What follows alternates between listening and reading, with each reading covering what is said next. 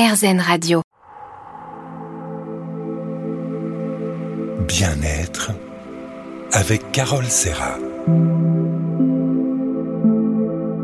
Bonjour, c'est Carole. Alors aujourd'hui en compagnie de Marie-Lise Trécourt, auteure, coach en développement personnel, nous allons découvrir comment trouver son ikigai avec 50 exercices aux éditions Erol. En japonais, ikigai signifie joie de vivre. Alors dans cette émission, vous partirez à la découverte de vos talents et vous trouverez des conseils pour mener une vie plus épanouissante et aller au bout de vos rêves, de vos projets, de vos souhaits. À tout de suite. Bien-être avec Carole Serra. RZN Radio et le bien-être, aujourd'hui en compagnie de Marie-Lise très court qui nous parle de son livre 50 exercices pour trouver son Ikigai. Bonjour Marie-Lise. Bonjour Carole. Bah, je suis ravie de vous recevoir à nouveau. Je rappelle que vous étiez venue il y a quelques mois pour nous parler des émotions. Alors aujourd'hui, vous allez nous faire découvrir l'ikigai. Alors, quelle est l'origine de l'ikigai? L'ikigai, euh, ça signifie deux choses. Donc, c'est un mot japonais, c'est une philosophie japonaise, et ça signifie euh, iki, ça veut dire euh, qui a du sens, et gai, c'est qui me met en joie. Donc, en fait, l'origine de l'ikigai se trouve sur une petite île du Japon, Okinawa, où l'on a trouvé le plus de centenaires qui vivaient en bonne santé et apparemment heureux. Et donc, on a cherché à comprendre quel était leur secret à ces braves centenaires japonais. Et on s'est rendu compte qu'au-delà des habitudes alimentaires, des habitudes euh, de, bouger, de, sortir, d'avoir des amis, des relations sociales, ils avaient une activité, quelle qu'elle soit, qui avait du sens pour eux. Et donc, l'origine de l'ikigai est, d'avoir, de trouver cette activité-là qui nous épanouit pleinement. C'est vrai que vous dites que pour trouver euh, votre ikigai, il faut explorer quatre domaines dans notre vie, ce qu'on aime, ce qu'on sait faire, ce qu'on peut apporter aux autres, nos activités idéales. Et alors, tout ça, ça sert à quoi concrètement? En fait, ça sert à mieux se connaître. Ça sert à prendre confiance en soi aussi, en ses compétences, en ses ressources, en ses réussites. Ça sert à trouver ce qui manque à ma vie pour être pleinement épanouie. Ça sert à, trouver plus de joie de vivre. Ça sert à trouver un sens, à vivre en fonction de mes valeurs. Mais ça sert aussi, peut-être plus concrètement, à euh, trouver mon activité idéale, qu'elle soit professionnelle ou pas. Euh, j'accompagne beaucoup de personnes en, coaching Kigai parce qu'elles souhaitent trouver une nouvelle orientation professionnelle ou des étudiants qui ne savent pas exactement euh, vers quel type d'études ils doivent se, se tourner. Donc en fait, ça dépend de ce que vous cherchez. En tout cas, l'ikigai, ça nous rend beaucoup plus heureux. Hein. se lever le matin avec le sourire, avoir une activité qu'on aime, c'est vrai que c'est très important. C'est très important et je constate que c'est de plus en plus important. Euh, après tout ce qu'on vient de traverser, euh, on constate que les gens ont besoin de vraiment de sens, ont besoin de joie, ont besoin de sourire, ont besoin d'être eux-mêmes, d'être plus authentiques. Et effectivement, ça nous rend plus heureux. Donc c'est une, recherche, euh, l'ikigai, qui nous permet d'être vraiment plus épanouis et de vivre de façon beaucoup plus équilibrée, d'équilibrer notre vie professionnelle et notre vie personnelle aussi. Bien sûr. Alors est-ce que l'ikigai, ça sert à, savoir quel est mon, métier de rêve? Parce qu'il y a des gens, finalement, ils savent pas trop, ils n'ont pas de passion. Mmh. Ça peut effectivement euh, servir à trouver votre activité idéale, mais aussi euh, d'exercer le même métier, mais d'une façon différente ou dans une autre entreprise. Et l'autre aspect euh, qui est très important aussi, c'est pour ça que je ne parle pas de, profession idéale, mais d'activité. On peut très bien décider que pour l'instant, je garde mon métier parce que parce que voilà, il est bien payé, parce qu'il m'aide à, payer mon loyer notamment mais je peux aussi me dire que j'ai besoin pour mon équilibre de m'adonner une activité euh, culturelle, sportive, humanitaire aussi.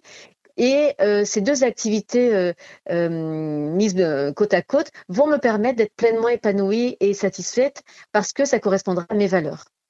Alors, pour se préparer à l'ikigai, il y a tout un programme en fait. Il faut prendre un moment pour se connaître, se recentrer sur soi-même, euh, il est possible que certaines des questions de, ce programme, d'ailleurs, soulèvent des, émotions plus ou moins agréables, des fois des, petits blocages. Alors, pour les limiter au maximum, il faut les anticiper. En fait, notre ego, comme vous dites, notre mental n'aime pas le changement. C'est ça, notre ego, il est là pour nous protéger. Euh, il est là pour nous maintenir dans une zone de confort qu'il connaît bien parce que voilà, là, il n'y a pas trop de danger. On connaît euh, ce qui se passe dans cette zone-là. Et donc, quand on entreprend une démarche de changement, notre ego peut peut s'inquiéter, peut se dire mais qu'est-ce que c'est que cette méthode-là et pourquoi tu veux changer? Et on est très bien comme ça et on, on sait ce qu'on a mais euh, on sait ce qu'on perd mais on ne sait pas ce qu'on trouve, ce genre de, petites phrases. Et c'est pour ça que j'ai consacré euh, le premier chapitre de ce livre à la préparation de l'ego pour euh, identifier ses peurs, ses blocages dont vous parlez, euh, pour reprendre confiance en soi, pour cultiver une énergie positive en, en, utilisant par exemple des exercices de gratitude. Donc il y a toute une préparation à faire, à mon sens, avant d'entrer dans le vif du sujet de l'ikigai. Et c'est important de se préparer, je suis d'accord avec vous. Remplir nos journées d'activités qui nous rendent heureux, ça permet aussi de, de, de faire des pratiques en, en, famille, en couple. Décidément, Marie-Lise, l'ikigai nous rend heureux dans tous les domaines de notre vie. Merci beaucoup, on se retrouve dans un instant. Bien-être avec Carole Serra. RZN Radio et le bien-être toujours en compagnie de Marie-Lise Trécourt, qui nous parle de son livre 50 exercices pour trouver son ikigai aux éditions Erol. Alors Marie-Lise, dans votre livre, vous conseillez bien sûr à vos lecteurs de se préparer, on en a parlé tout à l'heure, mais pourquoi est-ce si important? Et pourquoi est-ce que tout ça, ça repose sur quatre cercles? Ce que j'aime, ce que je sais faire, mes valeurs, mes activités idéales? On se pose des questions. Alors, c'est important de se préparer pour se mettre dans une énergie positive, une énergie euh, résolument optimiste, pour euh, écarter euh, ce jugement qu'on peut avoir sur nous-mêmes, qui, qui, peut nous faire croire qu'on n'est pas capable de changer. Il y a un exercice que j'ai appelé Bayonner Monsieur Supercritique, mais on y reviendra peut-être plus tard. Et, et, donc, ces quatre cercles que vous évoquez, donc ce que j'aime, ce que je sais faire, mes valeurs et ce que je peux apporter aux autres, et mes activités idéales, en fait, ces quatre facette de qui je suis et que je ne connais pas vraiment. Et je le vois tous les jours dans mes accompagnements. Euh, ce que j'aime, j'en ai une vague conscience. Ce que je sais faire, par contre, ça devient plus compliqué. Quand je demande aux personnes euh, à brûle pour point quelles sont leurs compétences, elles vont m'en sortir, sortir 3-4, mais euh, quand elles vont comprendre que, par exemple, elles ont cette faculté, cette capacité à organiser des réceptions à 30 personnes et que tout le monde se sente bien dans ces réceptions-là, qu'elles ont la capacité de trouver des solutions à tous les problèmes, ça, c'est une vraie compétence qu'on peut mettre dans ce cercle-là et dont on va pouvoir se servir pour trouver notre activité idéale, par exemple. Bien sûr. Euh, l'autre, l'autre aspect, c'est les valeurs. Et, et ça, clairement, hein, j'en parlais déjà tout à l'heure, on a besoin de sens, on a besoin de connaître nos valeurs. C'est un peu comme, je compare ça souvent au rail d'un train. Euh, les, les, ces rails-là, c'est, c'est sur ces rails-là que je dois avancer et c'est constitué de mes valeurs. Si c'est en dehors des rails, je n'y vais pas. C'est important pour moi pour savoir, euh, pour prendre des décisions, par exemple, d'agir en fonction de mes valeurs. Alors, des fois, pour connaître ces valeurs, comme vous dites, on, on, se pose des questions. Alors, dans le premier exercice, vous demandez au lecteur pourquoi je veux changer? Alors, votre vie vous laisse une saveur d'inachevé, de manque, mais que vous ne savez pas définir précisément. C'est le but de cet exercice. Pourquoi je veux changer? Il est important. Hein mmh. Il est très important parce que ça nous montre que qu'effectivement, en fait, on, lève le mouchoir sur des choses qu'on veut parfois cacher. On arrive à, faire le bilan de notre vie grâce à cet exercice-là, dire oui, effectivement, euh, j'ai besoin de changer. C'est pas juste euh, un jour peut-être je vais le faire. Donc ça nous met en face de nos responsabilités, parce que si on ne change pas maintenant, peut-être dans un an, cinq ans, dix ans, on aura ce sentiment, euh, ce regret de ne pas avoir fait bouger les choses. On sentira peut-être moins bien qu'aujourd'hui.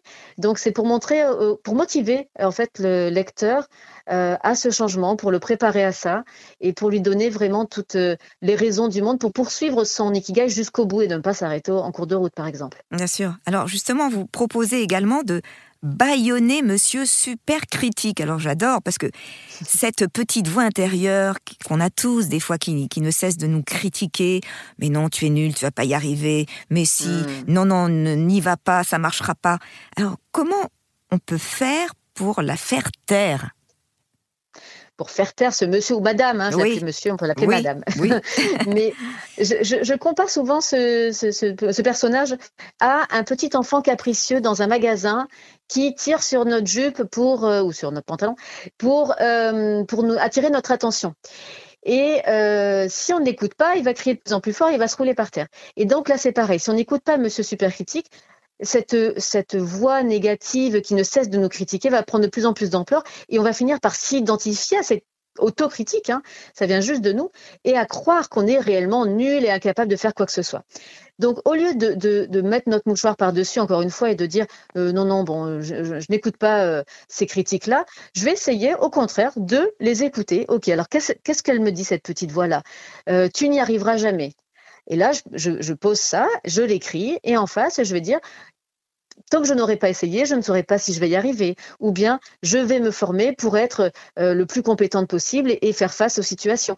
On va trouver des arguments euh, à ce monsieur super critique pour lui dire que Ok, on le remercie de, bien vouloir nous, alerter de, des dangers éventuels, des risques éventuels, mais qu'on va mettre en place ce qu'il faut pour y répondre en toute confiance, en toute sécurité. Tout à fait. Moi, en tant que sophrologue, j'ai un petit exercice qui ressemble à ça. Dès que les gens ont des pensées négatives, je leur dis de dire stop à leur mental. Hmm. Voilà. On baillonne monsieur super critique. Merci Marie-Lise. On se retrouve dans un instant.